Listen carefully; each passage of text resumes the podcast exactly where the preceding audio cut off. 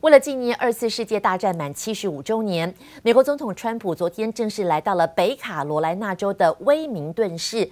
昨天这个仪式宣布要把威明顿列为第一个美国二战遗产的城市，但是名义上是一场宣誓的仪式，川普却再度的宣扬自己的政绩，打造成自己的个人选举造势大会。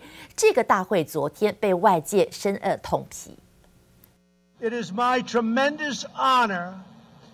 To officially designate Wilmington, North Carolina, as our nation's very first World War II heritage city.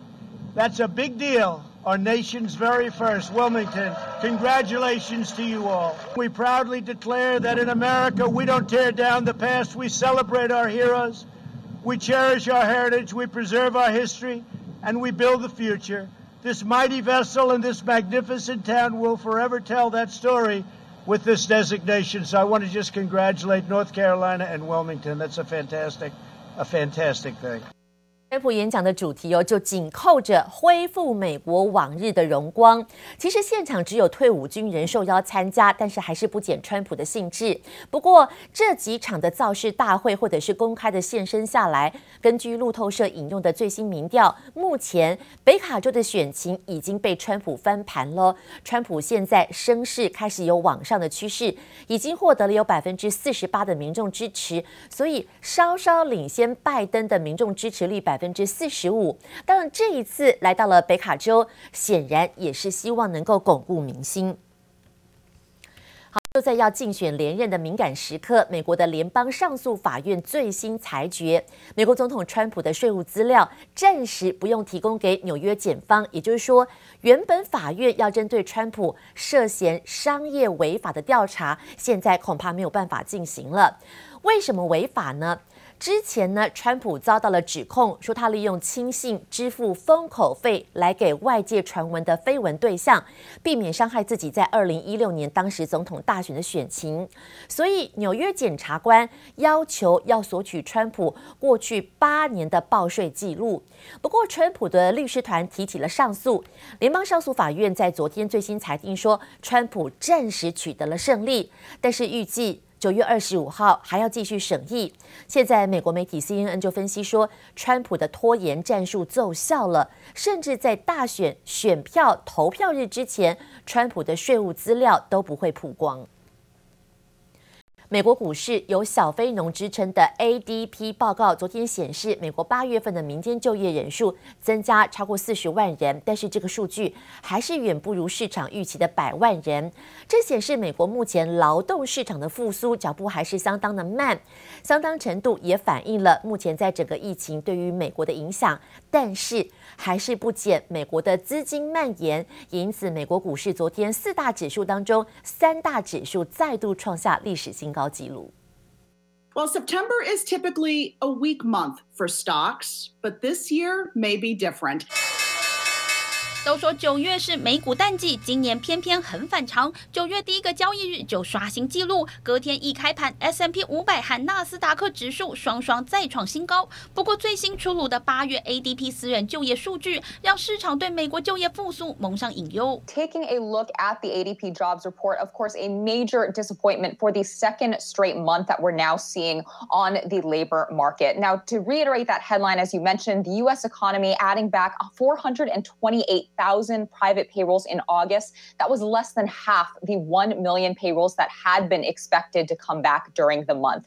美国八月 ADP 就业只新增四十二点八万个，远低于市场预期中有望增加一百万个。ADP 就业报告向来有“小非农”之称，ADP 数据不佳，周五将公布的美国八月非农就业报告令市场审慎观望。As you mentioned, this report comes two days before the Labor Department's official job, August jobs report on Friday. This ADP report has historically been an imperfect indicator of what's to come in that report. 纵观 ADP 就业报告，各产产业的就业增幅有限，距离新冠肺炎疫情前的水准还有不小的差距。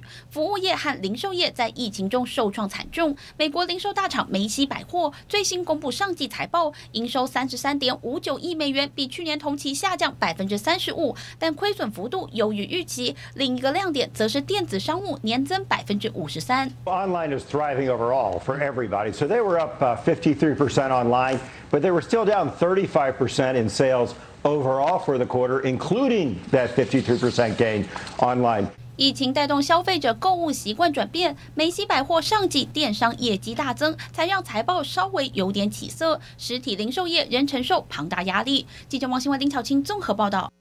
不过，现在美国民众关心的是，美国新一轮的纾困方案还是持续卡关。美国财长梅努金跟众议院议长。这个佩洛西昨天通了电话，没有达成共识。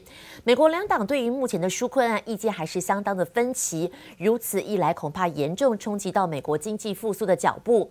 美国联准会的理事布兰纳德昨天在演说当中提到，美国经济还是需要财政，还是需要货币政策的支持。那现在桥水基金就预估，纾困案的规模至少要达到一点三兆元，才能有效的抢救经济。I would publicly say I am willing to sit down at the negotiating table with the speaker with no conditions whatsoever anytime. 美国财长梅努钦表态对协商持开放态度，但美国新一轮纾困案持续卡关。梅努钦和众院议长佩洛西周二透过电话讨论了三十六分钟，谈判再度破局。I do not support 2.2 trillion, but what's more important Is what is the breakdown in getting money to American workers, American families, kids, where we can agree on money. 民主党坚持纾困案规模要达到二点二兆美元，白宫则接受一点三兆美元版本，双方各持己见，没有共识。参院共和党团打算推出一个五千亿美元的新版本闯关。Only in this current discussion would half a trillion dollars be considered a skinny package. If you can't agree on a comprehensive package, I would support a targeted package. We're not budging. Understand this. Then how do you break the impasse? They have to move. They're just going to have to come up with more money. 争论纾困案规模，美国两党吵翻天。全球最大对冲基金桥水则认为，新一轮纾困计划规模至少要有一点三兆到一点七兆美元，才足以支撑美国经济。Looking ahead, the economy continues to face considerable uncertainty associated with COVID-19, and risks are tilted to the downside. The longer COVID related uncertainty persists, the greater the risk of shuttered businesses and permanent layoffs. While the virus remains the most important factor, the magnitude and timing of further fiscal support is a key factor for the outlook. 美国联准会理事布兰纳德最新在演说中表示，新冠疫情让美国经济面临重大不确定性，呼吁继续透过货币和财政政策助美国经济渡过难关。记者王新慧、林巧清综合报道。 那还有最新消息哦，这是来自于目前美国的国务卿最新消息指出，目前美国国务卿庞培欧表示，现在希望在二零二零年底之前全面的关闭在美国的孔子学院。但是这个举动被外界以冷战来比喻，当前中美两国的关系恐怕再度陷入相当紧张。庞培欧在美东时间接受新闻。拜访的时候表示说，中国政府资助的孔子学院在美国大学招募间谍，这使得对美国的国安风险造成相当相当大的威胁。所以现在美国政府考虑在今年年底之前就关闭美国大学里头所有所谓的孔子学院文化中心。美国国务卿庞培欧最近也表示说，因为中国多年以来对美国外交官施加了很重大的障碍，美国接下来要采取对等的反制了。什么样的反制呢？他们要求驻美的资深中国外交官访问美国大学或者是一些会见地方官员之前，必须要事先得到美国国务院的批准。State Department has established a mechanism requiring approval for senior Chinese diplomats. In the United States to visit university campuses and to meet with local government officials. Cultural events with groups larger than 50 people hosted by the Chinese embassy and consular posts outside our mission properties will also require our approval.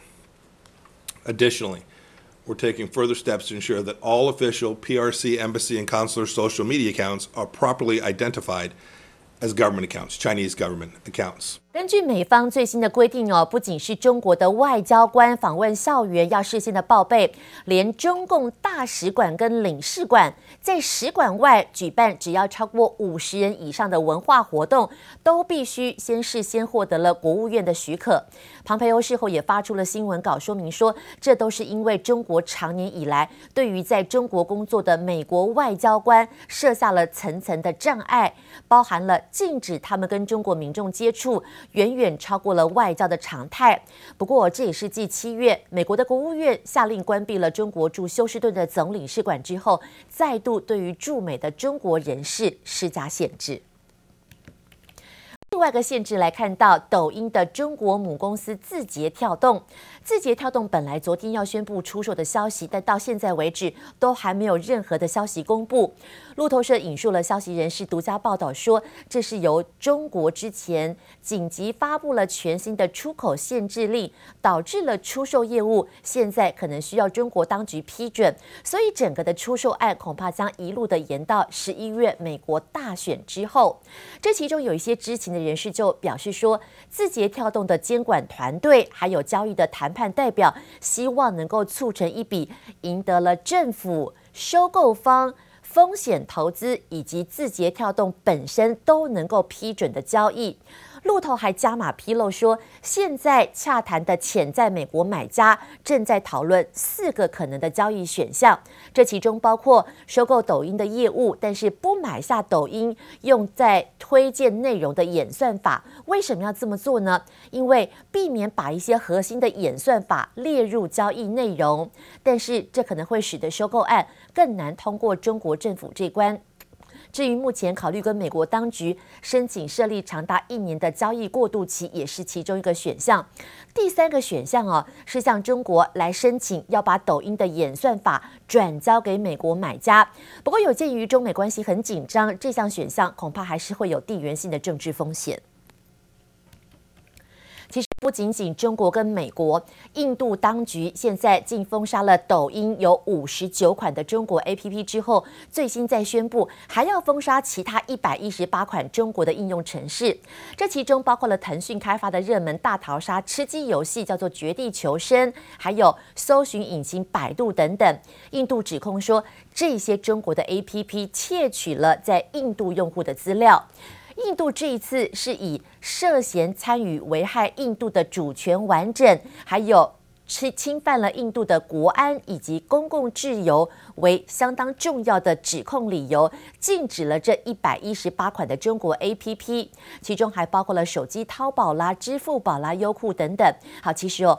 六月中旬，从印度边境发生呃发生了冲突以来，印度就不断的打压中国的企业。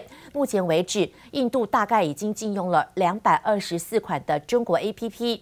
对此，中国外交部发言人赵立坚曾经回应说，这种合作的格局呢，受到了人为损害，其实不符合印度自己的一个利益。当然，对于中国来说，也是相当大权益上的一个损失。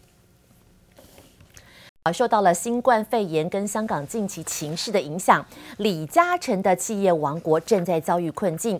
不过，受惠于李嘉诚二零一三年提前布局了视讯会议的服务商叫 Zoom，Zoom 现在水涨船高，目前 Zoom 已经占李嘉诚三分之一的总资产，价值大概有一百一十亿美元，总身价升到了三百二十六亿美元。香港首富的地位现在看起来还是毋庸置疑。